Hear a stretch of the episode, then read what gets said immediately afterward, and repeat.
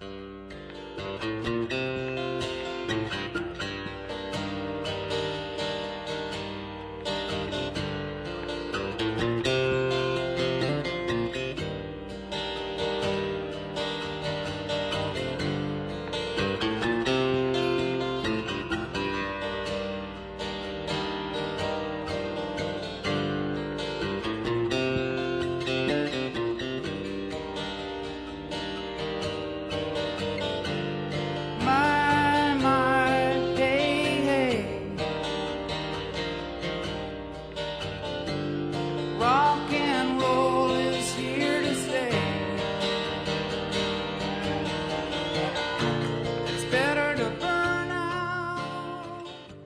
Buenos días tengan todos ustedes, encantados de estar en este programazo de la Conjura de los Necios, edición número 685 y hoy estamos en la plataforma de los clavadazos de aquí de la Dicufi en CEU y de veras no saben qué lindo está acá está precioso los, los jardines, hay gente nadando y bueno, de veras dense una vuelta ustedes que tienen la oportunidad de venir a CEU a hacer ejercicio.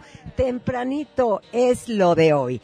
Y bueno, hoy martes 12 de noviembre del 2019 y vamos a tener un programa muy, muy espectacular como nunca porque estamos en la plataforma de los clavados de aquí de las albercas, de la Dirección de Cultura Física DCU. Mi querido Carlos, ¿cómo estás? Ale, muy buenos días, buenos días, estimados radioescuchas. Pues sí, efectivamente, sucedió lo que yo nunca me imaginé, estar en una plataforma de clavados, ¿no? A determinada altura, que estamos en la parte baja, la verdad.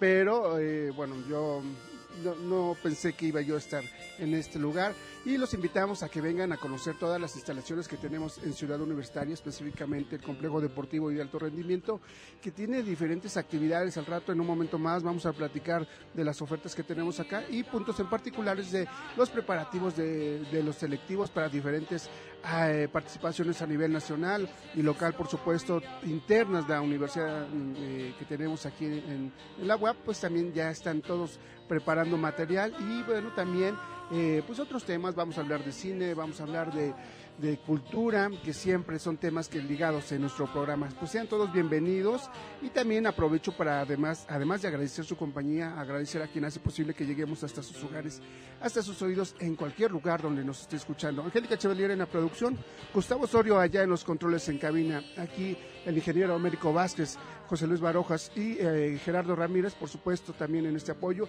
Y en las imágenes para Facebook, Alfredo Guerrero, ya hace mucho que lo decía, el guerrero de Radio Guap. Alfredo, muy buenos días. Equipo, pues estamos iniciando la conjura de los necios. Vamos, ¿te parece, Ale? Si no tienes algún inconveniente. Las efemérides del día de hoy. Vamos.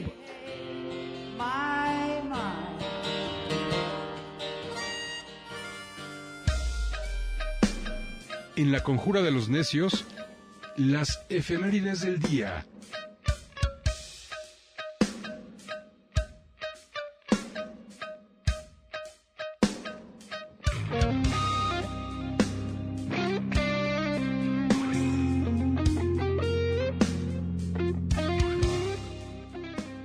pues hoy se celebra el Día Nacional del Libro desde 1979 por ser la fecha del nacimiento de Sor Juana Inés de la Cruz, gran defensora de los derechos de la educación y de la lectura.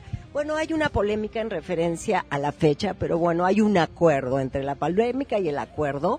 Entonces, bueno, en 1651, que se cree que fue también en 1648, o sea, pero nos vamos a quedar con la fecha de 1651, hace 368 años, en la población mexicana de San Miguel Nepantla, región de Chalco, nace Juana Inés de Asbaje y Ramírez de Santillana, que será conocida como Sor Juana Inés de la Cruz, religiosa jerónima católica, poeta, dramaturga, mística mexicana. En realidad de escasa vocación religiosa, pero a los 21 años eh, preferirá el convento al matrimonio para seguir gozando de sus aficiones intelectuales. Por la importancia de su obra recibirá el nombre de la Fénix de América. Escribió, entre otras obras, El auto sacramental, El divino Narciso, que se publicó en 1689. Bueno, eh, hay que señalar que murió, no se sabe exactamente si era a los 43 o a los 46 años, que es una edad muy joven, y bueno, precisamente por tifoidea en 1695, un 17 de abril, y se le llama la décima musa. Así es, fíjate que eh, justamente complementando esta, esta efeméride que también traía a la, a la mano, eh, originalmente se tenía el dato de que el año de nacimiento era, había sido en el 51, sin embargo, posteriormente se descubrió un documento que eh, se puede considerar como el acta de, nacimiento, donde se aclara que fue en 1648 en la fecha de nacimiento y desde entonces de ahí ya hay un ajuste en este en esa fecha, sin embargo, siempre se está celebrando esto. Y fue eh, justamente por este, esta situación, es decir, el nacimiento de, de Sor Juana Inés, a iniciativa de don Félix Moreno Canalejas, que este día fuera, fuera declarado en México Día Nacional del Libro. Esto fue en 1979, pero por primera vez se celebró un año posterior, es decir, el 12 de noviembre de 1980. Bueno, también un día como hoy, 12 de noviembre, pero del 2014, hace cinco años, por primera vez en la historia, un artefacto fabricado por el hombre consigue aterrizar en la superficie de un cometa. Al alcanzar la sonda Philly un módulo de 100 kilogramos de peso de la Agencia Espacial Europea, la superficie helada y cubierta de polvo del cometa 67P Churyumov-Gerosimansko a 510 kilómetros, no, perdón, a 510 millones de kilómetros de distancia de la Tierra. La sonda, que forma parte de la misión Rosetta, culmina un proyecto que busca encontrar respuestas científicas al proceso de formación de los planetas. Un día como hoy, pero de 1922, en el pueblo de San Juan Escaquixla, Puebla, se observa una nube en forma de pluma que apareció en el cielo cruzando el espacio de noroeste a sureste. Por su rareza y belleza misteriosa llamó la atención de los pobladores, la que quedó registrada en una pintura que actualmente se conserva en la sacristía de la parroquia. Hoy andamos muy por los espacios. Y también en 1980, hace 39 años, tras un viaje de más de tres años, la sonda planetaria americana Voyager 1 pasa a 190 mil kilómetros de Saturno, el segundo planeta más grande del sistema solar. Las fotografías que en ese entonces y películas que envía la Tierra eh, son de una calidad sorprendente. En ellas se desvela la cantidad de anillos que posee el planeta. También se descubrirán tres nuevas lunas orbitando en Saturno. Y bueno, yo eh, por mi parte, nada más como agregar un último dato en mi participación, eh, hoy, 12 de noviembre, también se celebra el Día del Cartero y del Empleado Postal. Bueno, también un día como hoy, el 12 de noviembre, pero de 1916, hace 103 años, en Flagstaff, Florida, fallece el astrónomo norteamericano Percival Lowell, conocido por promover la existencia de canales de origen artificial en la superficie del planeta Marte. En 1894 fundó el observatorio que lleva su nombre en Flagstaff, Arizona, del que fue su director. También predijo el descubrimiento de Plutón que se observó hasta 1930 por primera vez, 14 años después de su muerte, desde el observatorio que el mismo Lowell fundó. Qué interesante. Y bueno, eh, también ya sabe que todos los días Gustavo Osorio tiene una, una participación comentándonos algunos datos en torno a la selección musical con la que iniciamos el programa y por lo mismo regresamos los micrófonos hasta cabina para escuchar a Gustavo Osorio. Gustavo, por favor, platícanos.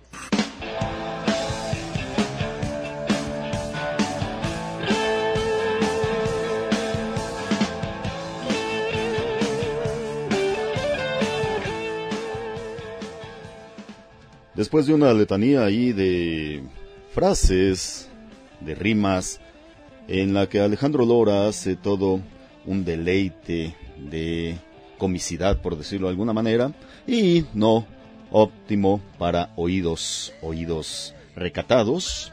Estamos escuchando El Rock Nunca Muere, la tercera producción de El Tri simplemente, en 1986, después de haber dejado el nombre del Three Souls in My Mind.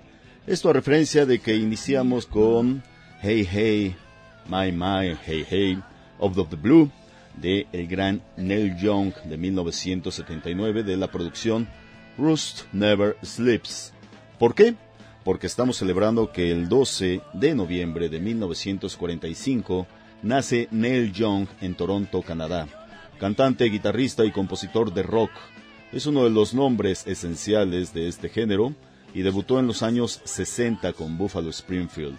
Ha participado intermitentemente en el grupo de folk rock Crosby, Stills, Nash Young y ha grabado infinidad de discos sin descanso. Es por ello que Alejandro Lora tuvo a bien hacer una versión en su muy peculiar estilo a My My Hey Hey a través de El Rock Nunca Muere. Está escrito en el cielo en el fondo del mar.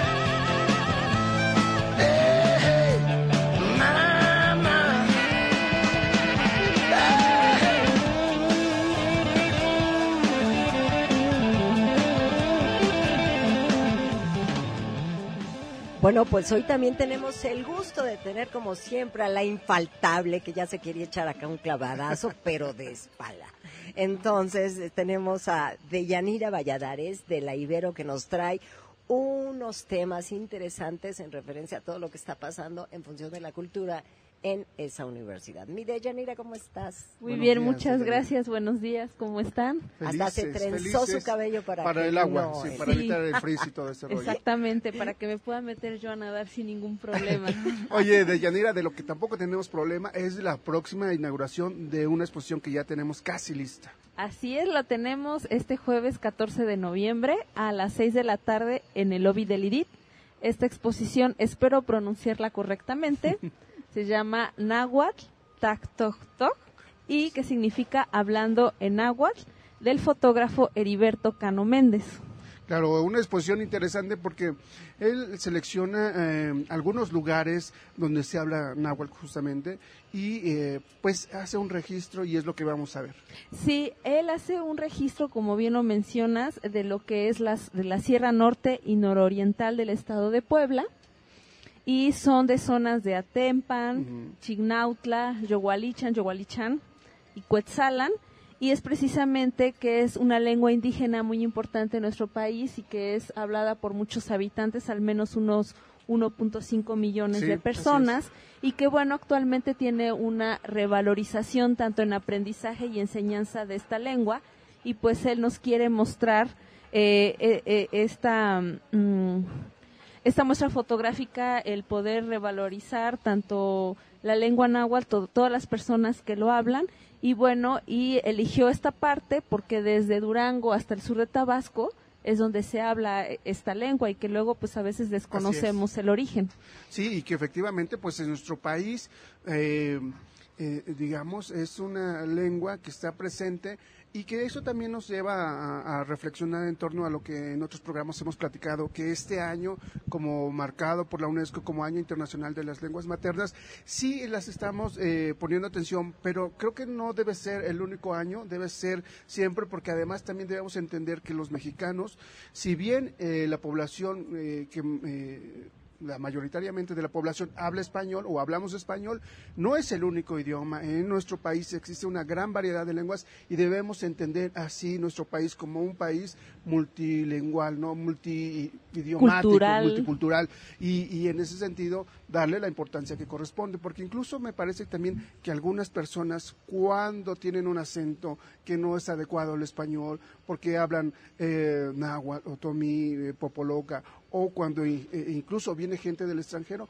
pues simplemente es por su mismo lenguaje, por su lengua materna. Y entonces debemos valorar y entender estas cosas, no, no, no, ser, no agredirlos, respetarlos como otro, otra lengua más de los que tenemos en el país. Y qué bueno que si bien no, no, no podemos escuchar lo que tenemos en esta exposición, sí podemos ver y podemos ver quiénes son las personas que hablan el náhuatl. Sí, como me dicen, lo más importante es, aparte de recuperarlo como una lengua materna, es también poder recuperar esa cultura que tenemos, pero a través de la fotografía Sí, y que a través de varias eh, disciplinas artísticas se puede rescatar esa multiculturalidad que tenemos en México. Claro. Sobre todo, eh, bueno, a- añadiendo a lo que dices, Carlos, en referencia a los años internacionales que, bueno, nos señalan, ayudan muchísimo porque de alguna manera va permeando la información. Y precisamente en estos años son los que se hacen todas estas actividades y va floreciendo eso que se, se escondía antes o de alguna manera no se le daba la relevancia. Entonces, tanto los días internacionales como los años internacionales, pues sí ponen ahí su granito de arena y nos ayudan a tomar conciencia de que este mundo, porque no es solamente un cosmo, un, un- un- un lenguaje o Sí. una cultura, es una cosmovisión completa que nos enriquece mucho culturalmente. Así es. Y que bueno, esta parte forma parte de nosotros los mexicanos, este, ahí a través de muchísimas cosas. Es decir, la cultura náhuatl sí permeó hasta muchas cosas actuales que tenemos en nuestro idioma, en el español me refiero, eh, también en nuestras tradiciones, ¿no? Si bien fue una cultura que que una de las más fue la, la que más creció en el sobre todo en el centro de México y que hoy bueno tenemos muchísimas cosas que están presentes y que bueno que a través de una exposición fotográfica pues está también eh, queriendo rescatar y acercarnos un punto a estos lugares de la Sierra Norte y Nororiental de Puebla que la verdad también es una invitación para que vaya a conocer estos lugares Sí, esta exposición eh, es numerosa, sí ah, cuenta qué- qué por interesante. 25 fotografías. ay qué maravilla Eh, es muy interesante porque eh, eh, son de paisajes, de personas, bueno, rostros de personas, de, de sus costumbres. Y es muy interesante verlo porque, como bien mencionan, a veces pues ignoramos, ¿no? Todo lo que pasa en, en nuestro país y hablando español desconocemos lo que está cercano, pues más sobre esas comunidades y pues también hablar de Heriberto Cano, que es un eh, fotógrafo que ya tiene muchísimos años trabajando en esto, desde el 1991 tiene su carrera en fotografía y pues obtuvo su maestría en la Sociedad Mexicana de Fotógrafos Profesionales sí. y ha trabajado y ha colaborado en diversas revistas. Cabe destacar que él tra- eh, trabajó un portafolio fotográfico de Tlatlauquitepec cuando fue el momento de postularlo como pueblo mágico. Y también ha documentado la danza de los pastles en Chignautla, Puebla, y el registro de esa danza, porque igual hay muchas cosas que, que ignoramos de esas comunidades.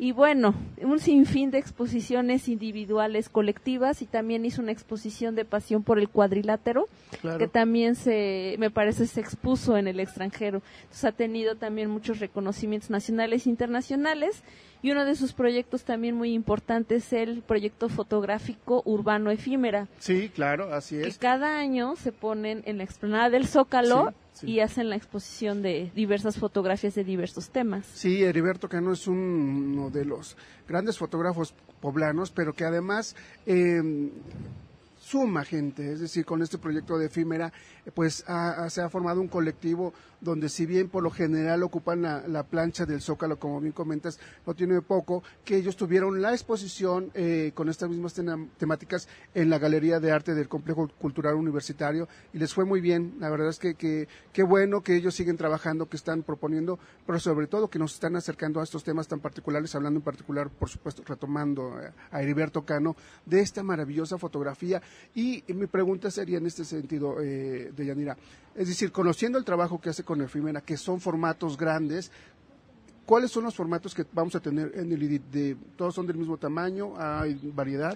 Un poquito de variedad, pero sí eh, trabaja formatos no tan grandes como en el de efímera, pero sí son, no sé, como de unos 20, 28 por 32 pulgadas, o sea, sí son formatos grandes, la verdad. sí, sí, sí. Entonces es muy interesante ver cómo, cómo lo trabaja Heriberto, ¿no? Se ve eh, muy, eh, muy marcado su estilo para la fotografía.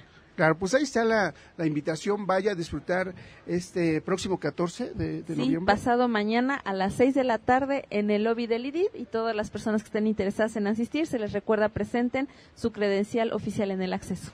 Eh, ahí está la invitación. Y de Yadira, no sé si tengas algo más que agregar para para, Para invitar, cerrar. para cerrar, por supuesto, y para invitar a que consulten las actividades eh, de Iberocultura. Sí, la- el próximo evento que tenemos es la próxima semana, es el jueves 21 de noviembre a las 7 de la noche, es la muestra de danzas, de talleres ok. artísticos, de todos los estilos de danza, desde grupos de nivel básico como avanzado, es en el, en el auditorio gimnasio Ignacio Yacuría, es entrada libre y también se les recuerda que traigan su credencial oficial para el acceso. Importantísimo. Y por supuesto también todas las actividades culturales internas que tienen ahí para los chicos y los académicos, toda la comunidad ibero que siempre también está eh, con muchas actividades para disfrutar de la cultura que tenemos en Puebla. Pues de llanera, muchísimas gracias. Recuérdanos por favor, antes de ir, redes sociales. Redes sociales, página de Facebook de Iberocultura, teléfono 222-2372-3000, extensión 14462. Perfecto. De llanera, muchísimas gracias. Saludos a todos los amigos de la comunidad ibero. Muchas gracias. Continuamos en la conjura de los necios. Vamos a un corte y regresamos. radiobuap.com.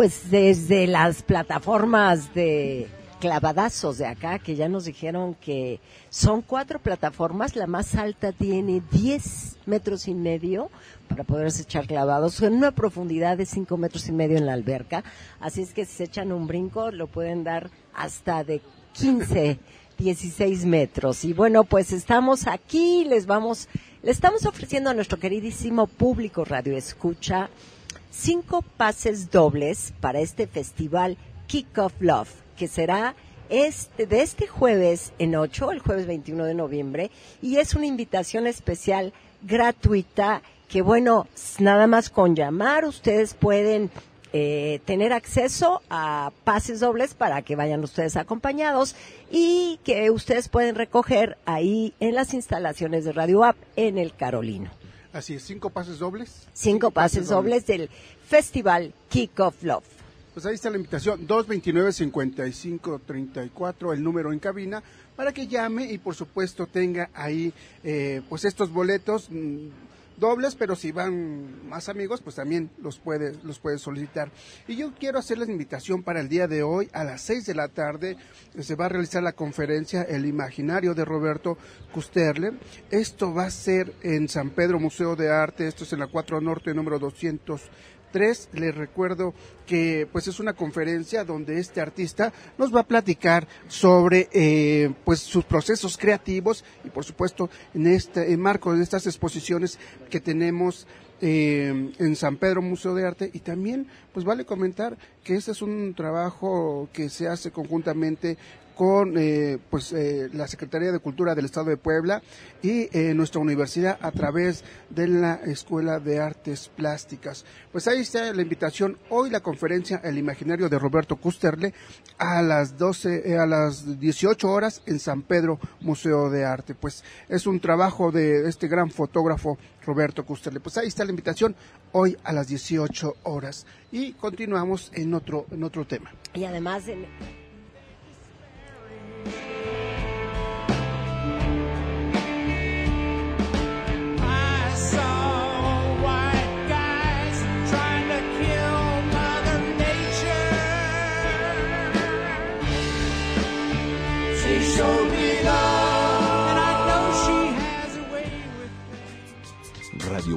presenta el libro de la semana.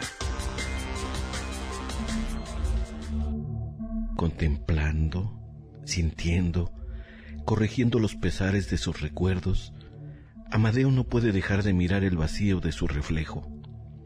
¿Por qué hace tanto calor? se dijo a sí mismo. En la sierra llueve todo el tiempo. El eco de su pregunta empezó a retumbar en su cuarto en forma de bochorno y sintió que lo llamaba. Hizo caso omiso, cerró los ojos y se prendió un cigarro. Michel Juraidini, joven escritor y poeta mexicano, descendiente de migrantes libaneses y españoles, originario de Teciutlán, Puebla. Apenas había terminado de llover cuando Amadeo bajó del autobús y se plantó en espera de su maleta. Solamente esperó.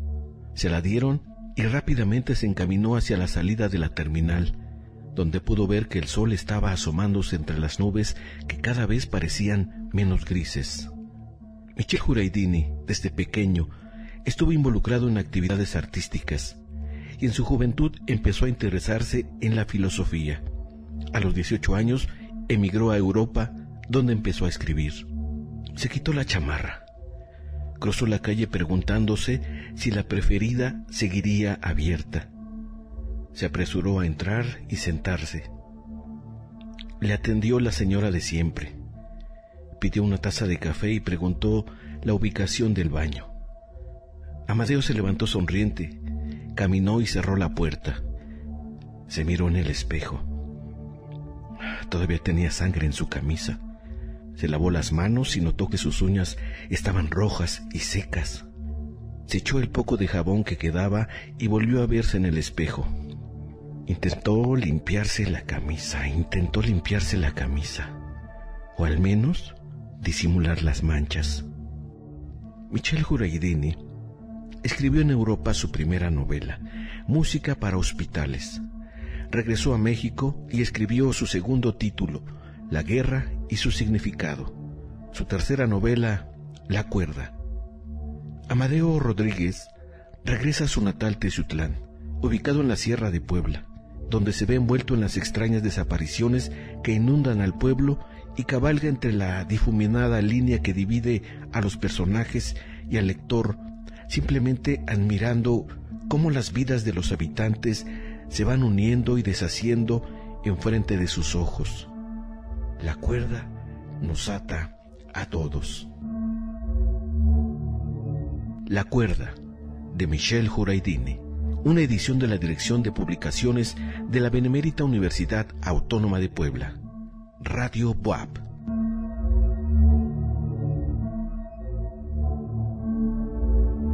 Radio Boab presentó el libro de la semana. Este libro lo puedes adquirir en Dirección de Publicaciones Boab 2 Norte 1404, Centro Histórico.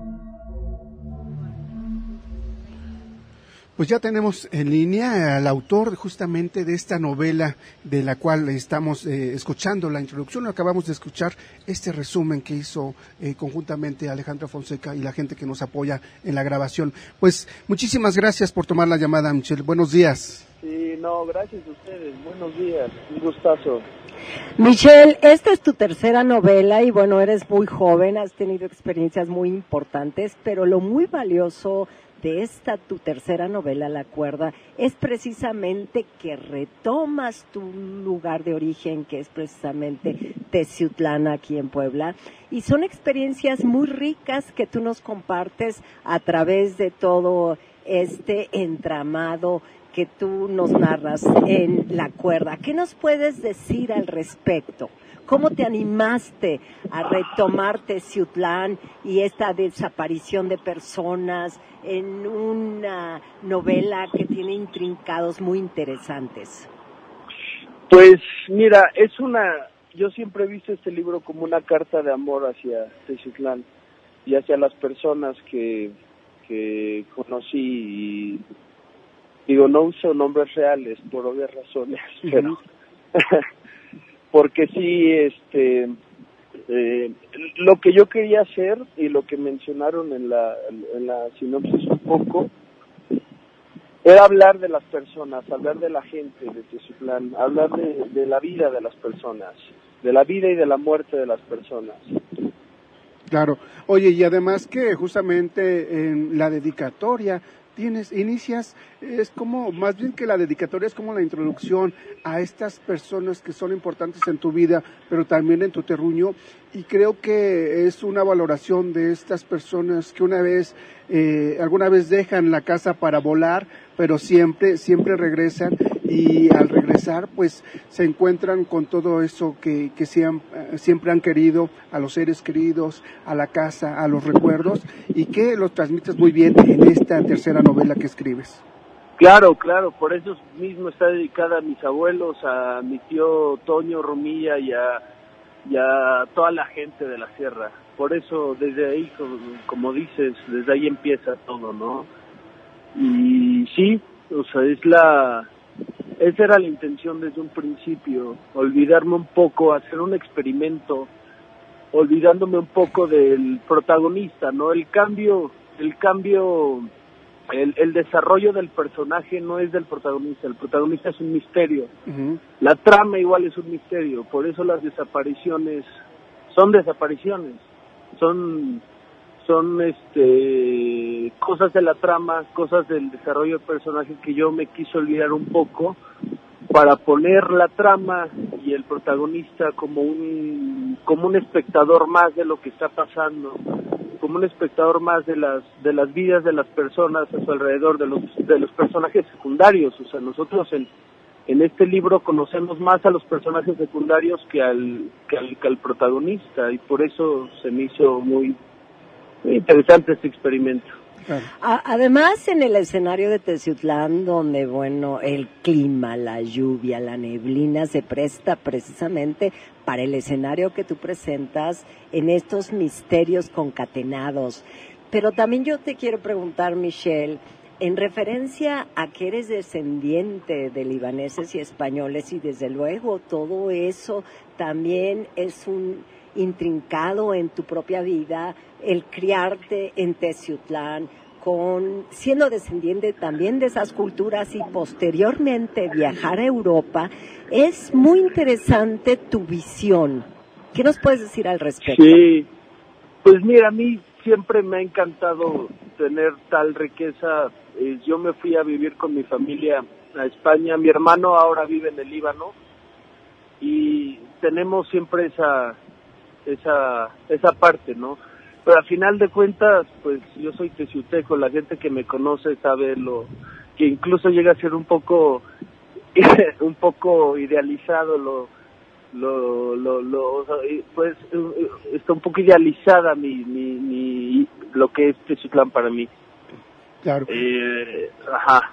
No, pues fíjate, Michelle, que, que efectivamente tú, al igual que otras personas que seguramente se van a sentir identificadas con esta novela, pues detrás de esta identidad que tú nos manifiestas, detrás de este cariño y de, eh, eh, pues sí, eh, pensarte como teciuteco con- en, esta, en esta región donde creces, rodeado de montañas, como bien comentaba Alejandra, de neblinas, de lluvia, de un paisaje irregular, pues eso es lo que llevas en las líneas, pero tampoco puedes negar esto que te cuentan tus padres, que te cuentan los abuelos, de esas tierras un tanto lejanas físicamente, pero que de alguna forma están presentes en tu vida cotidiana. Y creo que también eso es un, un, un elemento que puede situar a otras personas que han llegado a México o que incluso mexicanos que han sido, eh, se han ido a vivir al extranjero. Creo que es una buena línea en la que el- los lectores se pueden identificar con tu obra.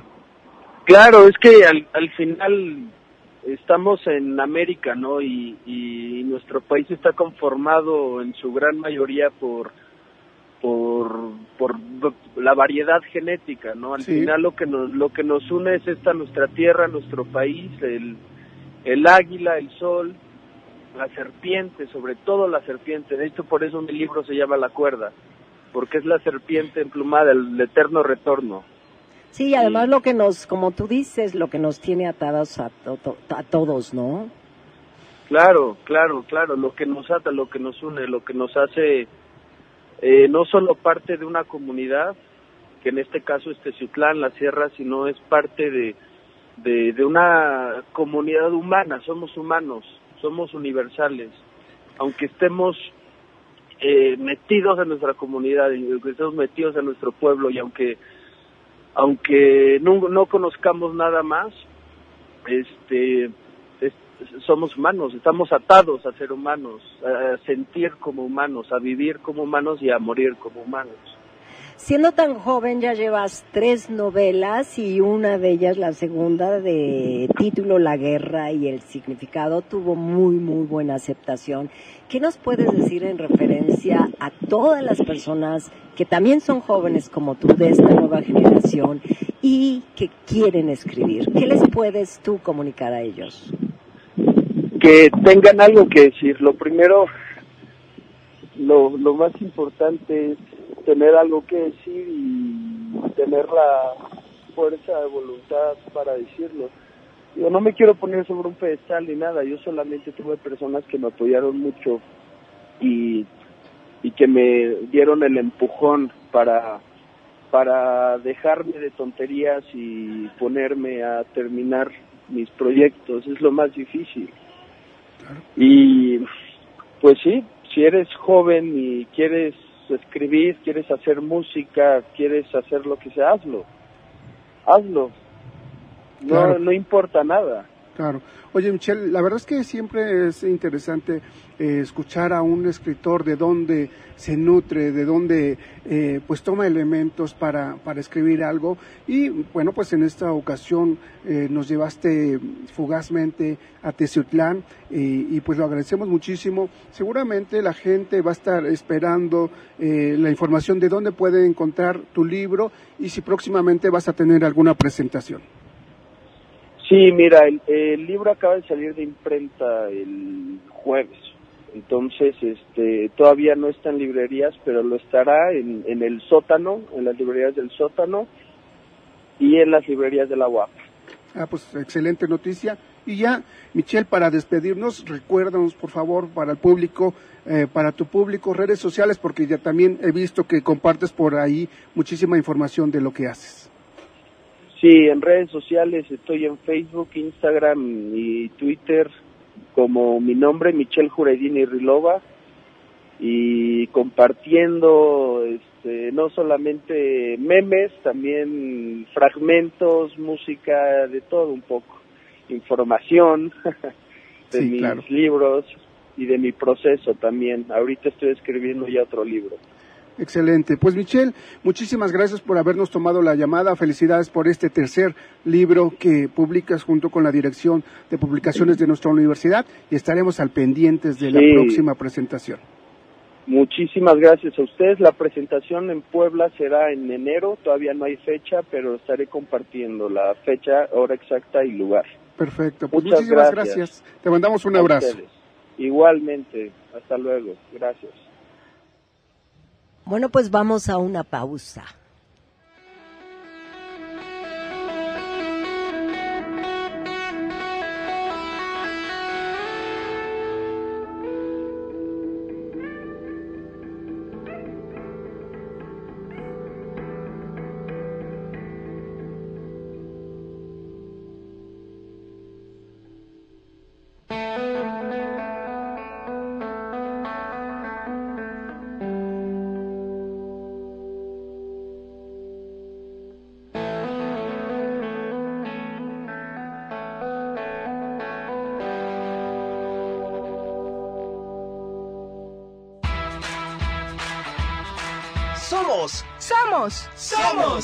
Pasión, Entrega. orgullo, Esfuerzo. disciplina, Compromiso. estrategia, Coraje. equipo. Somos deporte. Somos WAP. La conjura de los necios. Deportes.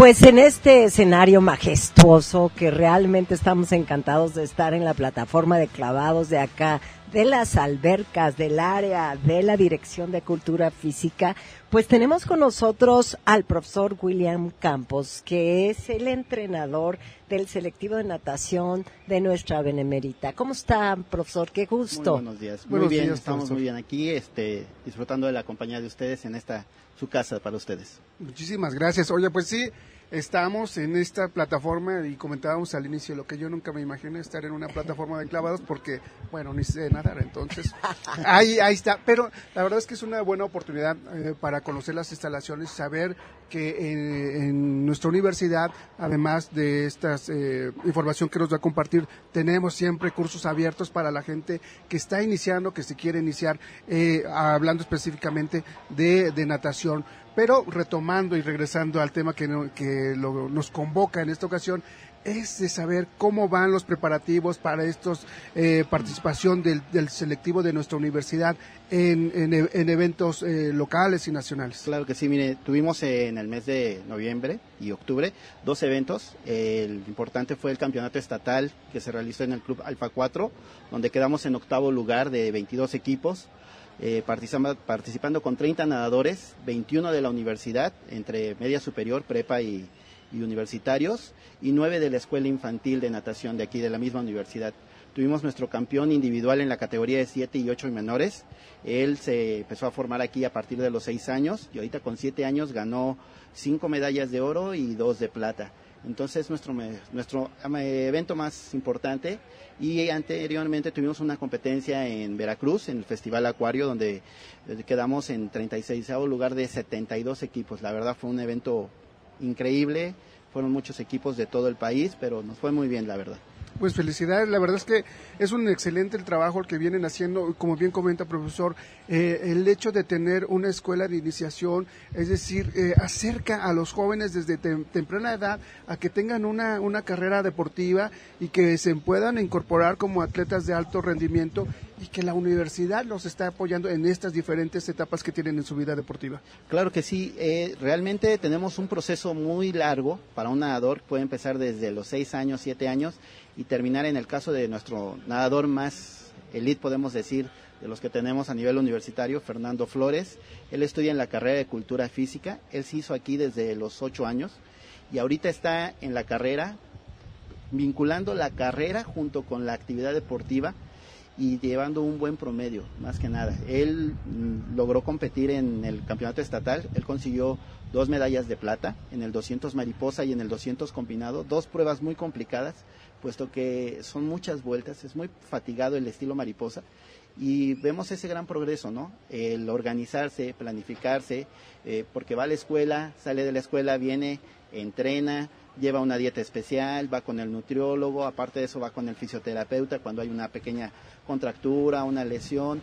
Todavía aparte de eso nosotros estamos haciendo un poco más de trabajo de investigación de campo, estamos haciendo eh, varios temas de biomecánica, de desarrollo integral en el aspecto de las matemáticas. Tenemos dos chicos que están haciendo un trabajo de investigación con ellos del área de físico-matemáticas para calcular mejores tiempos y cómo irlos realizando junto con la tabla fina. O sea, es un progreso muy, muy grande y gracias también al apoyo de aquí de la Dirección de Cultura Física a cargo de la maestra María este, Gloria Monge, que nos está apoyando en todo lo que puede, eh, nos permite muchas cosas.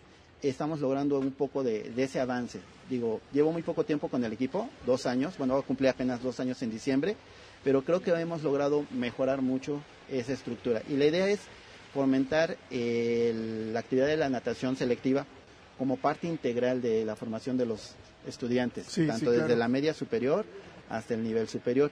Igual desde el inicio de la educación básica, que es la etapa infantil. Bueno, hay que decir que precisamente eh, la natación es uno de los ejercicios más completos que hay y que de alguna manera es deliciosa porque la densidad del agua te lleva a otra dimensión. Pero hay que decir que esta carrera, digo, quienes empiezan desde muy jóvenes son unos privilegiados, pero que lo pueden empezar un poquito mayor Claro que sí. porque de alguna manera la misma eh, eh, ¿cómo se llama? dinámica te va llevando a que vayas compitiendo contra ti mismo para posteriormente competir contra otros. Así Entonces, es. algo que se puede iniciar no necesariamente de niño, digo de preferencia de niño, pero está abierta para cualquier edad que lo pueda hacer. Claro que sí. También tenemos eh, la escuela de adultos, que a partir de los es. 14 años empezamos. Tenemos dos chicos que entraron de 14, 15 y ahorita ya están en universidad y también empezaron aquí aprendiendo a nadar y posteriormente ya se integraron al selectivo. Eh, como dice, no es que empezar desde temprana edad o ya mayor, sino empezar a una edad a la que uno guste y que aprenda uno a tener las habilidades, tanto para nadar por recreación como para nadar por competencia, en ese sentido. Y pues ir formando eh, un carácter, una educación de salud, Claro. también Disciplina. una disciplina, el cuidarse, el estar viendo su alimentación. Eh, hay chicos que llegan que en algún momento de su vida pues fuman un poco más, se dejan de fumar, ya no lo fuman, o sea, se logran muchas cosas, muchos beneficios en el en el uso de la natación. Porque además hay que decirlo, no le tengan miedo al frío. Precisamente ahorita estábamos hablando que, bueno, yo tengo la suerte de estar acá desde las 7 de la mañana y los veo estar nadando, yendo y viniendo y yendo y viniendo y platicábamos precisamente fuera del aire con Carlos. Le dije, cuando hace tanto frío, lo único que puedes hacer es nadar. Entonces Claro. esa fuerza, independientemente de que el agua esté templadita y todo, pero bueno, no puedes estar en agua muy caliente, en una alberca al aire libre, cuando afuera hace frío. Tiene que haber una hay, un- combinación. hay una combinación ¿no? más o menos. La temperatura ideal es 26 grados, que es en lo que contamos la alberca, y con eso se mueve la gente. Y posteriormente de aquí pues salen y las regaderas están a temperatura caliente, así que buena temperatura. Nunca hay agua fría en las regaderas. Igual, pues la alberca está al principio del contacto, pues lo sientes frío, pero Claro, ya posteriormente, como dice, empezamos a nadar, se quita y pues, lo vas disfrutando realmente. Vas disfrutando. Eh, hay chicos que tienen problemas de eh, ansiedad, de estrés, vienen, nadan y ya se van tranquilos, llegan a clases, mejoran calificaciones, mejoran actitud, se comportan mejor, Claro. se vuelven un ejemplo sí. realmente. Además sales de la alberca, te tapas y a correr. Eso sí. Bueno, ahorita con el es- aire es es bueno. natación y carrera. Que dos actividades a la vez. Oiga, profesor, y la verdad es que sí es un gusto ver eh, y escuchar lo que nos, eh, nos está diciendo. Es decir, que por un lado la gente puede tomar eh, como una actividad paralela a sus clases, eh, eh, est- esta, mm, estas de- áreas deportivas, pero también como una carrera paralela, como un deporte, para llegar a un selectivo, para ser parte del selectivo de nuestra universidad. ¿Cuál es el proceso o cómo se da este, e- esta situación? Pues mire, eh, cuando empiezan desde cero, lo que se busca es que aprendan a nadar bien los estilos, que los mejoren técnicamente que los que no lo tienen. Pero al final, cabo de cuentas, perdón. Sí, lo que llega a pasar es eso, ¿no? Que los que no saben, no tienen ninguna habilidad, que tengan la habilidad de nadar, que vayan aprendiendo los estilos, que sepan flotar, nadar crawl, dorso, pecho, y posteriormente a eso nosotros les hacemos una evaluación técnica, donde los vemos eh, cómo responden ante ciertas eh, actividades que ponemos, resistencia, velocidad, eh, su forma de nado. Ya posteriormente a eso les vamos aplicando test de control de nado, velocidad de nado, todo en ese sentido. Ahora, en referencia a lo que usted, el ABC de la natación, usted como experto, no solamente de, la, de manera personal, sino ya como, eh, bueno, ya con un equipo de alto rendimiento, ¿cuál es el ABC? Porque usted habla de hay que aprender a flotar. Después, desde luego, al- el flotar es mover brazos y manos y también a patalear. Y, como usted bien lo decía, no solamente la natación sirve para controlar el ansia, sino que adentro del agua hay que aprender a controlar otro tipo de ansia. Claro que sí. La, eh, El ABC de el la ABC de la natación puede ser así, de esta forma. Son cinco puntos muy simples. Uno, familiarizarse con el medio acuático, eh, tomarle confianza al agua, porque la mayoría de las personas lo que tiene es miedo y tienes la ansiedad de que me voy a ahogar, me voy a hundir, me va a pasar algo, ¿no? Entonces, lo que nosotros hacemos es darles la confianza. Por eso contamos con una alberca de baja profundidad, de 1.40 a 1.20, donde pueden tocar el piso, donde se mueven, donde caminan. Posteriormente, posteriormente, perdón, aprender a respirar adentro del agua. No es distinto a la respiración afuera.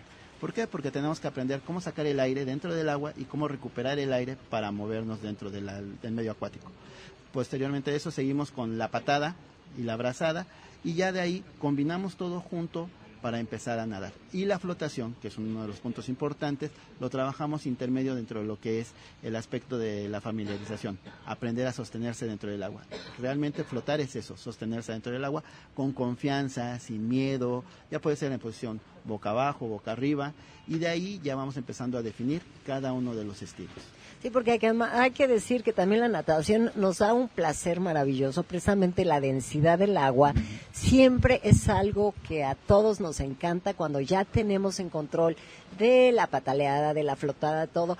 El agua es placentera. Claro que sí, el agua es muy placentera, te mueves a gusto. Cuando estás estresado, muchos vienen a eso, a desestresarse, a relajarse, a fatigarse también, porque a veces no tienes cómo hacer actividad física, porque desafortunadamente a veces hacemos actividad física fuera del agua y nos lastimamos. En el caso mío yo tengo condromalacia, que es eh, demasiado desgaste de los cartílagos, porque hice mucha actividad deportiva, jugaba fútbol, jugaba base, jugaba todo lo que yo podía.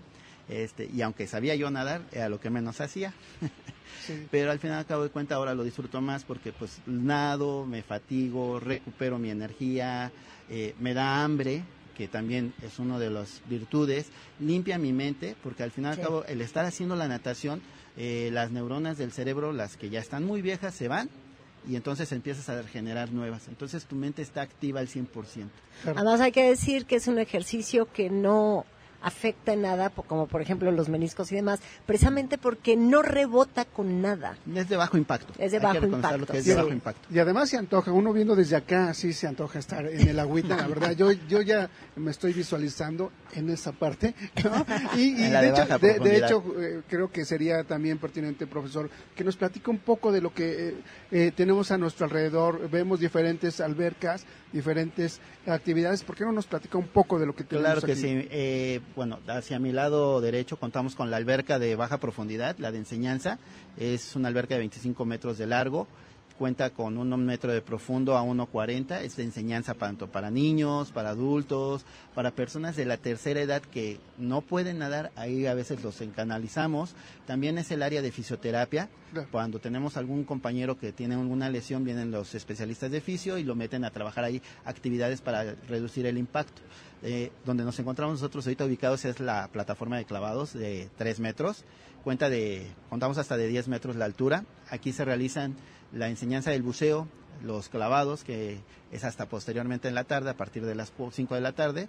Eh, también hay escuela infantil para niños y también eh, para personas que quieran nadar y que ya tienen más habilidad, tenemos una profundidad de 5 metros. Y a mi lado izquierdo contamos con nuestra majestuosa alberca olímpica, la cual tiene 8 carriles eh, de 1,90 de profundo a 2,30 a la mitad. Y es donde entrena realmente el equipo de natación o donde trabaja ya la gente que tiene un poquito más de nado. Ahora, en referencia a los requisitos para toda la comunidad universitaria y también personas que están de fuera, pero que se pueden venir a inscribir precisamente para eh, hacer este uso de todas las áreas, eh, ¿cuáles son esos requisitos? Eh, los requisitos es traer su, bueno, para los estudiantes de la universidad, su copia de su credencial o de su, este, Su número de de- estudiantes. de estudiantes, Matrícula, su sí. matrícula, eh, dos fotos, su examen médico, una copia de su acta de nacimiento y inscribirse en la página de la Dirección de Cultura Física para bajar ahí lo que es en el área de pagos referenciados. Para el público externo es la misma situación, nada más que una copia de su IFE. En caso de que sean menores, pues tienen que venir acompañados con una eh, con ¿Un la adulto? con la un adulto para que los puedan inscribir en la escuela infantil de natación. Y desde luego para la, la gente que viene de fuera hay un costo que es realmente simbólico. Tienen acceso no solamente a la alberca, sino a los baños, a todo lo que este Es magnífico complejo y centro acuático ofrece. Así es. El costo que tenemos para los estudiantes actualmente es de 350 la mensualidad y 100 de inscripción. La inscripción es anual. Y para el público en general es de 200 pesos la inscripción y 500 pesos dos veces por semana o 700 pesos cuatro veces a la semana. También contamos con cursos intensivos, que ahorita ya se cerró el último del año, que su costo es de 800 pesos, que yo creo que a partir de el próximo año, enero, febrero, van a volver a salir y se les van a estar invitando para que se integren. Excelente, profesor William. La verdad es que muy completa toda la información que nos ha compartido y ya estamos emocionados de, de poder eh, tomar algún curso, de compartir esta información con la gente, que esperamos que a través de que nos esté escuchando también se acerque a conocer y ver lo que ofrece el complejo deportivo de alto rendimiento, en particular sobre la cuestión de na- natación. Pues profesor William, muchísimas gracias. Muchas gracias. Vamos a un corte, estamos transmitiendo desde la Dirección de Cultura Física aquí en Ciudad Universitaria. Regresamos.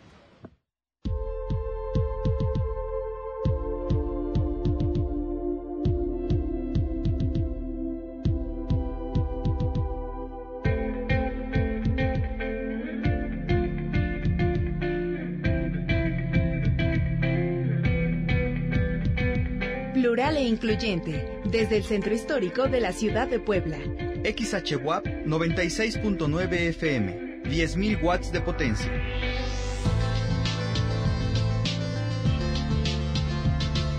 Plural e incluyente. Estudios y oficinas 4 Sur 104, edificio Carolino, Centro Histórico de la Ciudad de Puebla. 229-5534 Búscanos en redes sociales como Radio WAP. y en radiowap.com.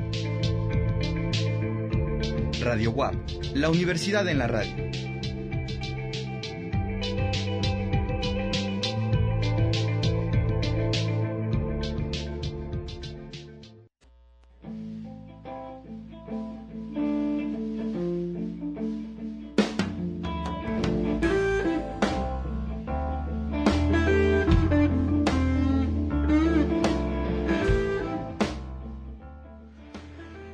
Continuamos transmitiendo desde el Complejo Deportivo y Alto Rendimiento en Ciudad Universitaria y como cada semana la participación del Instituto de Ciencias Sociales está presente y en esta ocasión vamos a hablar con los compañeros eh, a través de vía telefónica sobre eh, esta proyección del trabajo que hacen en Cineforum. Agradecemos muchísimo que nos haya tomado la llamada Aaron Iván Velázquez. ¿Cómo estás? Iván, buenos días. Bueno, Iván. Bueno, les, les comento que hoy van a tener, el día de hoy o mañana, si no, no recuerdo bien, tenemos este dato de, de esta película que se va, se va a transmitir y ya sabe que siempre hay, hay, un, diálogo y con, con ellos. Y bueno, en un momento más retomamos, eh, retomamos esta llamada. Ale, re- recordemos por favor que ya también tenemos las listas de los ganadores, bueno, algunos ganadores de estos pases dobles. Sí, precisamente hay tres ganadores de este festival Kick of Love, que se dará el próximo jueves 21 de noviembre, y son Isaac Kentle, Carla Osorio y José Aguilar. Hay que recordarles que pueden pasar por sus pases ahí directamente en Radio WAP en el Carolino. Así es, y por supuesto eh, aprovechamos también la oportunidad para platicar con los directivos, con la directora del complejo eh, de alto rendimiento, más bien de la Dirección de Cultura Física, profesora Monge, la maestra Monge, y también con Carla Galaviz, que siempre es nuestro enlace y tenemos estas todas todas actividades de transmisión desde estas instalaciones gracias a este equipo tan maravilloso que, que nos apoyan. Maestra Carlita, muy buenos días. No, buenos días a todos ustedes. Les agradezco mucho el apoyo que siempre nos han brindado, que mes a mes estén con nosotros haciendo sus transmisiones desde, desde este centro eh, eh, centro deportivo de alto rendimiento que es el COMDE de la, de la Universidad Autóno- Autónoma de Puebla y pues nosotros promoviendo como siempre nuestras actividades que tenemos tanto de las disciplinas que, que contamos para lo que es la- la- los universitarios a nivel CONDE, así como también de las escuelas infantiles y de enseñanza-aprendizaje. Sí, muy, muy interesante. Ahora, en referencia a todas las actividades que hay, que nos pueden compartir, porque bueno, ya sabemos en referencia a lo que es la natación y hay que decirles que estamos encantados de estar acá. Para la próxima nos ponen ahí una mesita con él. La próxima va con, con trajes de baño. Con trajes de baño. Directo desde el interior de la Sí. sala. Solo nos faltó el traje de baño, así es. Carla, la verdad es que ha sido muy interesante ver durante todos estos programas que, te- que hemos tenido desde estas instalaciones, enterarnos de los cursos, de las escuelas de iniciación, pero también cómo se ha captado a, los estudiantes para formar parte de los diferentes selectivos, para de los diferentes grupos que tenemos eh, en nuestra universidad. Recordemos algunos justamente al inicio de, de- de curso, cuando se escribieron los muchachos, hubo un acercamiento que no había pasado antes y que si bien llevábamos un buen número de equipos, este año ha ido creciendo y se está trabajando en un, en un contacto más cercano. Claro, pues sí, desde luego siempre la Dirección de Cultura Física comprometida con la vinculación con la sociedad, desde luego con los estudiantes de esta magnífica casa de estudios.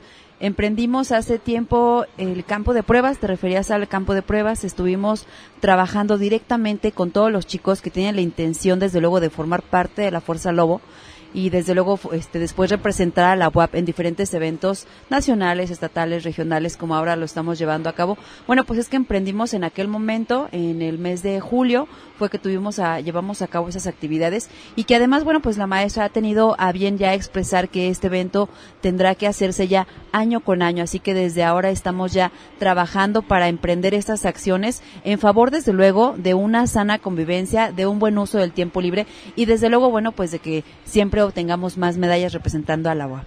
Ahora hay, hay que decir también que todas las personas que hacen ejercicio y cuando venimos aquí a este a este centro vemos el rostro, la piel de las personas que hacen ejercicio y nos transportan a otro mundo. Maestra, y en este lo hacen. sentido, en este sentido de, de este trabajo de acercamiento que, que tuvieron al inicio del semestre, ¿cómo va este proceso? ¿Cómo, cómo ha ido creciendo? Si, si todavía vamos a hacer otras actividades para seguir captando universitarios deportistas. Bueno, primeramente quiero informarles que fue un éxito este, este evento. Aproximadamente tuvimos más de 2.400 eh, estudiantes que participaron en diferentes disciplinas. Asimismo, eh, en, en equipos selectivos están trabajando más de 300 personas, pero aún todavía esto no concluye para que nos representen nuestros equipos selectivos, pues estamos ahorita a- en este mes eh, a finalizar lo que es la, la, la Universidad de Intramuros para nosotros, para que saquemos los talentos que nos van a representar próximamente en nuestros eventos, tanto estatal, regional y nacional. Carlita, platícanos un poco más de la Universidad de Intramuros, por favor. Sí, claro, bueno, ahora ya hemos concluido algunas actividades individuales como ajedrez, el atletismo, el tenis de campo. Ahora estamos llevando el tenis de mesa, por supuesto, hacerles las invita- la invitación. Hoy a partir de las dos de la tarde, la rama femenil va a tener lugar en la Arena Buap, en el Salón de Tenis de Mesa. Y bueno, pues algunas actividades de conjunto también ya han concluido, como es el rugby, eh, estamos por concluir el fútbol rápido, el voleibol, que bueno, tuvo una final padrísima, se llevó a cabo en el, en el gimnasio de la Facultad de Cultura Física, entre la Facultad de Administración y la Facultad de Cultura Física, donde salieron vencedores la Facultad de Administración, ya les estaremos Ah, dando todos los pormenores, pero estuvo el ambiente, Carlos, increíble además. Y bueno, pues estas acciones, como bien lo mencionamos, bueno, pues son para acercar a los chavos a que conozcan este complejo deportivo universitario de alto rendimiento que desde luego está pensado en todos ellos para complementar su formación de una manera integral. Ahora ya, bueno, todos los estudiantes tienen acceso a esta zona deportiva. Emprendimos el programa de activación física, como bien lo saben, con los entrenamientos gratuitos y no solamente para la comunidad universitaria formada por los estudiantes, sino también a todos los compañeros trabajadores para que, bueno, también ellos pudieran ejercitarse con esas clases que son de entrenamiento funcional gratuito y con los horarios, bueno, a las 8 de la mañana y posteriormente a las cinco y media de la tarde para que, bueno, pues podamos brindarles un espacio de sano esparcimiento, de recreación y, bueno, de activación física sin entorpe- entorpecer desde luego las actividades administrativas y docentes.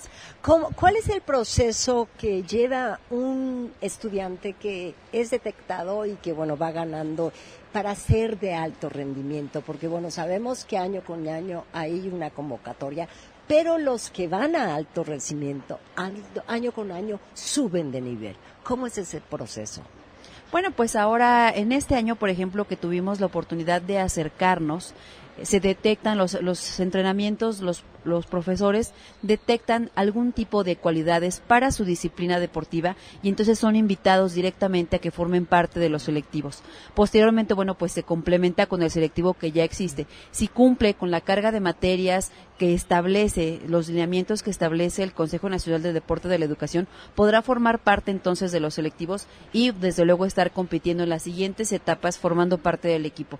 De lo contrario, bueno, pues se invita a que entonces pase a un entrenamiento de enseñanza-aprendizaje que nosotros denominamos, en donde ellos tendrán que estar trabajando arduamente durante los horarios que marcan sus entrenamientos, que para ello es válido mencionarlo, tenemos algunas opciones por la mañana, algunas opciones por la tarde, de tal manera que ellos puedan complementar y, y desde luego presentarse a los entrenamientos. Y en otro momento, bueno, pues estar acudiendo a actividades, desde luego que tenemos de competencia de fogueo, no puntualmente a lo mejor las competencias que marca el conde, sino a lo mejor competencias de fogueo que le van a permitir estar subiendo su nivel competitivo. Claro, es bien interesante porque por un lado, a partir de este selectivo que se hizo a inicio de, de- de año, nos llama mucho la atención porque estamos eh, ampliando el tiempo de los estudiantes eh, en, en el deporte, porque generalmente había chicos que a- algunos se incorporaban ya cuando iban terminando la carrera y entonces más allá de la edad es el tiempo que están dentro de la universidad. Y creo que ahora desde que inician pues tienen por lo menos cinco años donde pueden ir creciendo y por supuesto fogueándose y también convirtiéndose en atletas de alto rendimiento una vez que son captados por nuestra universidad. Pero en otro sentido, para los jóvenes que no aspiran a ser un deportista de alto rendimiento, pero sí están cuidando su salud, es justamente lo que está haciendo la Dirección de Cultura Física. Es decir, con estas cuestiones de, activa- de activación, el, el gimnasio que tenemos ahora aquí y todos estos cursos, cursos que tenemos, creo que es, eh, eso también eh, sería importante que nos comentaran, Carla Maestra. eh, ¿Qué son estas otras opciones por las que se preocupa la Dirección de Cultura Física? Bueno, para empezar, vamos a tener muy claro que, que la intención o la razón de ser de la Dirección de Cultura Física es la el fomento y la difusión del deporte. ¿Para qué? Para una vida sana, para una vida saludable. Entonces, esa es nuestra encomienda que tenemos que hacer, darlas a conocer a nuestros estudiantes, a, nuestro, a nuestros eh, compañeros trabajadores y obviamente hacer la vinculación con la, eh, la sociedad, con lo que, lo que es el público en general. Por eso es que damos a conocer también estas, eh, escuelas de iniciación, eh, ya se hace infantiles o de enseñanza-aprendizaje para adultos, y tenemos una variedad eh, de actividades, de disciplinas para, para todas las personas. O sea, no hay acá de que no me gusta, a mí me gusta nadar, a mí me gusta correr. Tenemos de verdad unas instalaciones que estamos a un nivel muy, muy, muy por encima de, de, de muchas universidades. Bueno, hay que decir también para todos los que quieran participar en esta área de alto rendimiento, hay dos cosas que sí son ciertas. Uno es el talento que en un momento dado un maestro puede identificar, pero también la otra, sabemos de muchos deportistas eh, con éxitos mundiales que a lo mejor les dijeron que no tenían el talento, pero la talacha y la determinación y la disciplina los hizo los hizo. Entonces, unos nacen y otros se, hacen. Así es. Y los hacen muchos aquí en nuestra institución, hablando de la comunidad universitaria. La verdad es que también es, es importante agradecer que si bien trabajamos, se trabaja para la comunidad universitaria a través de diferentes actividades como el campamento de, de- de verano que tenemos para los niños, eh, es la- el, el uso abierto para, eh, de las instalaciones para la sociedad en general, eso también nos permite y nos da la idea de que nuestra universidad como una institución pública también tiene un beneficio para la sociedad y se preocupa por la sociedad. Y en ese sentido, pues nada más eh, comentar brevemente qué otras opciones tenemos para el público en general. Aquí en este en esta ocasión nos gustaría comentar de lo que es la escuela del Centro de Formación de Fútbol. Claro, tenemos también, como bien lo mencionas, en este aspecto de vinculación con la sociedad, los servicios que ponemos a su disposición, desde luego, el Centro de Formación Lobos WAP, entrenamiento de fútbol, Claro. soccer, y además contamos con el entrenamiento especializado para porteros para los niños a partir de los 6 años de edad y hasta los 18 o 20 años de edad. Ese es un servicio. Tenemos también, desde luego, las escuelas infantiles de iniciación deportiva, que me da mucho gusto este, comentarles ampliamente que ya hay frutos, ¿no? Los objetivos de las escuelas de iniciación es desde luego formar a los niños en edades tempranas para en algún momento, desde luego sean seleccionados cuando estén en el nivel universitario y ahora que lo acabamos de escuchar con mi compañero Willy, el chico que, que trabajó tanto ya y obtiene ya medallas en la en el aspecto de natación, desde luego, bueno, en un en un futuro un, un tanto lejano, bueno, pues él podrá ser desde luego un seleccionado Lobos WAP. Otro servicio que ponemos a su disposición y para la sociedad, desde luego, es el Centro Acuático Universitario, Sí, donde el ingreso es a través de membresías o, bueno, haciendo el pago con cuotas módicas a través de las visitas cada día o las membresías que pueden ser familiares o individuales, en donde, bueno, como ustedes ya conocen este centro de alto rendimiento, no le pide nada a ningún otro club deportivo, contamos con la alberca de bajo fondo, con la alberca olímpica, con la fosa de clavados, que además no en todas las instalaciones se tiene, las regaderas, los vestidores, las áreas de las células deportivas para trabajar con su propio peso. El gimnasio mismo, el gimnasio de aparatos y usos múltiples también lo ponemos a su disposición. De tal forma, Carlos, que buscamos desde luego que el complejo deportivo universitario y de alto rendimiento de verdad sea un centro de atención y donde bueno la gente de verdad con mucha conciencia utilice bien su tiempo libre y opte por estilos de vida saludables. Durante las tardes, en las actividades extracurriculares de las niñas, ya podemos ver algunos padres de familia que también se están entrenando por su cuenta, haciendo a lo mejor algún tipo de trabajo dentro del gimnasio de aparatos o este por su cuenta en, en las áreas de atletismo, en las áreas de baloncesto. De verdad que toda la zona deportiva la ponemos a su disposición para que desde luego se ejerciten. Además hay que decir que siempre tienen eh, atención médica para cualquier eh, situación, que tienen personal capacitado y que el área es total y absolutamente segura para niños, adolescentes, adultos y Así. adultos mayores. Entonces, ustedes lo ven acá, pero ahí están los salvavidas. Entonces, Pues felicidades por ese trabajo, gracias por permitirnos eh, venir a, a transmitir a estas sus instalaciones. Y Carla, maestra, nada más, eh, antes de, de terminar eh, su participación, redes sociales o donde la gente puede obtener mayor información para el uso de las instalaciones o los cursos.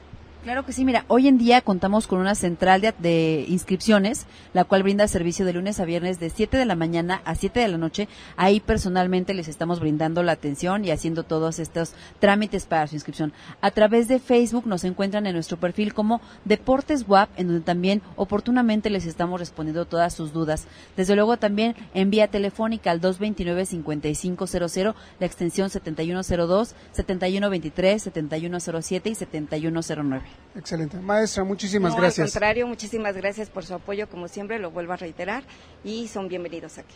Carlita, muchísimas gracias. Gracias.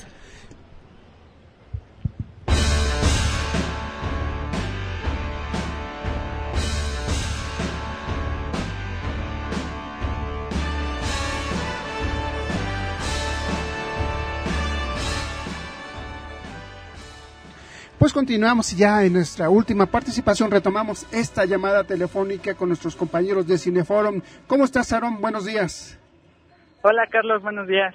Oye, pues ya estamos listos para disfrutar de esta película que cada, cada cierta temporada, cada determinados días, ustedes nos presentan. ¿Qué, va- qué es lo que vamos a ver? Sí, claro que sí. Este, pues nuevamente una nueva sesión de Cineforum. Mañana será a las 5 de la tarde. Ya es- Y ah, la película es Disobedience. Es una película estadouni- estadounidense-británica del año Ok. 2017. Ok, y esta película es, eh, como siempre, eh, dentro de un ciclo muy particular y la historia también algo muy particular. Nos narra la, la relación entre dos mujeres que se reúnen después de un determinado tiempo en un momento en que fallece el padre de una de ellas. Sí, claro que sí. Eh, Sí, está dentro de nuestro ciclo Anclas y Sujetos, Ciegos, Sordos y Mudos, que analiza básicamente la labor de las instituciones sociales y cómo afectan a, sus, a los individuos que la conforman. Y ciertamente sí, esta película ayuda mucho a entender el contexto en las que las relaciones entre personas, este, lo, lo que las une, lo que las, lo que las hace convivir.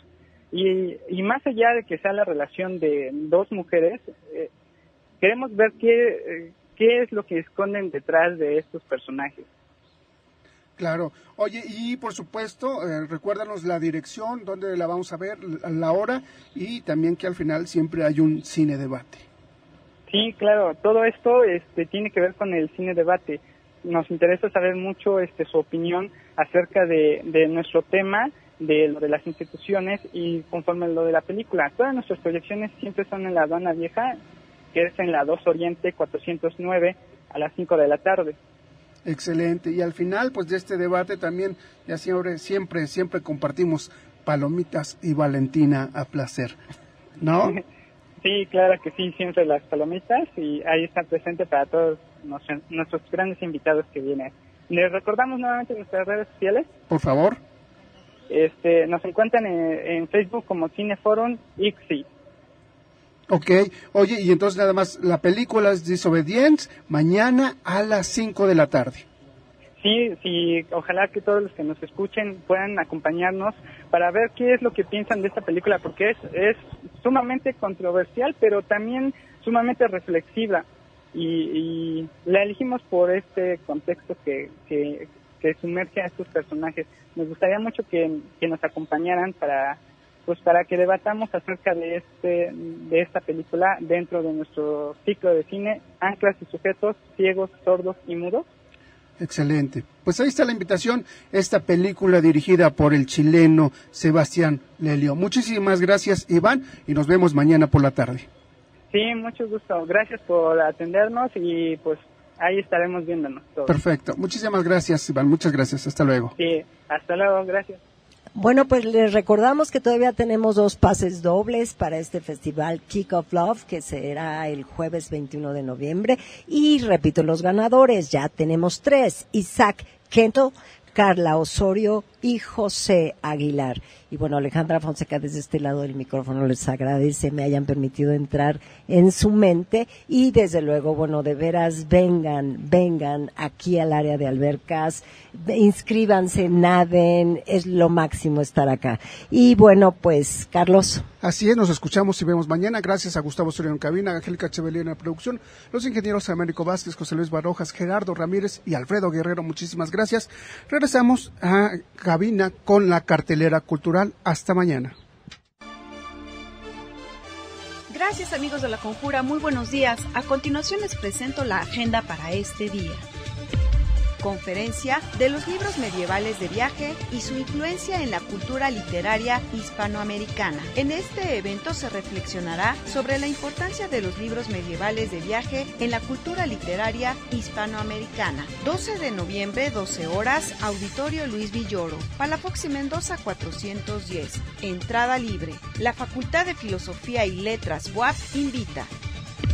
¿Les gusta bailar? Esta es su oportunidad. Inicia el concurso Bailaré Música Pop 2019. Inscripciones hasta el 12 de noviembre. Consulten la convocatoria en www.cultura.wap.mx. Gran final 15 de noviembre 16 horas Complejo Cultural Universitario.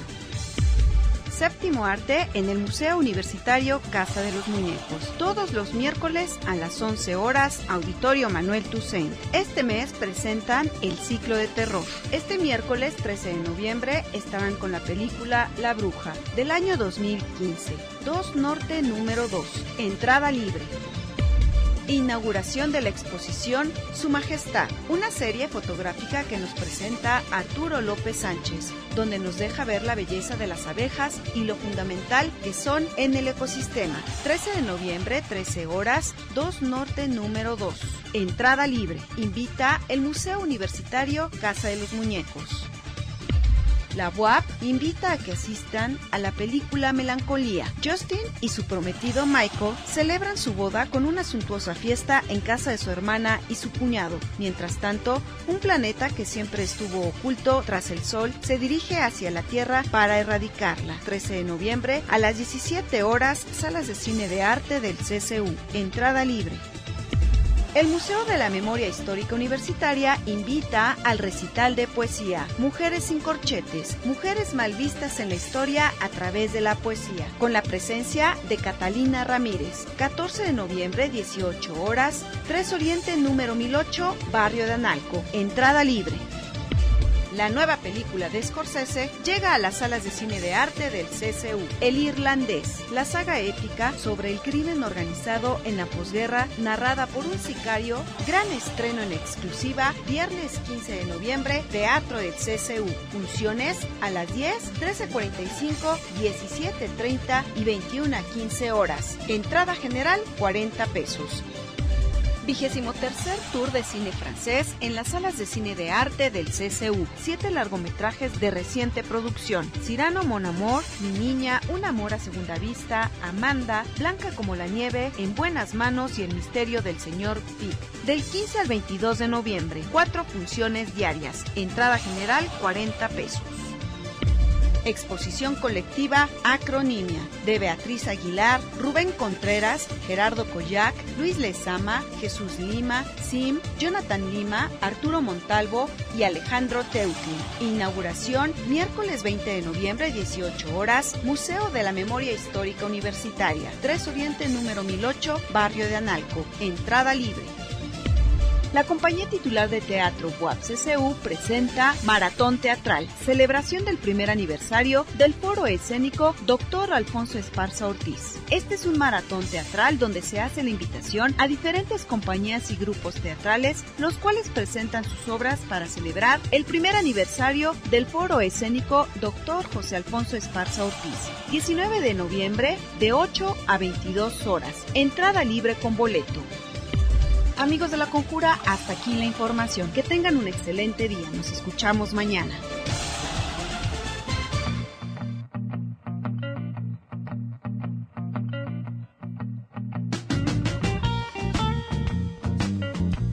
La conjura de los necios. La miscelánea cultural de Radio Buap. La conjura de los necios.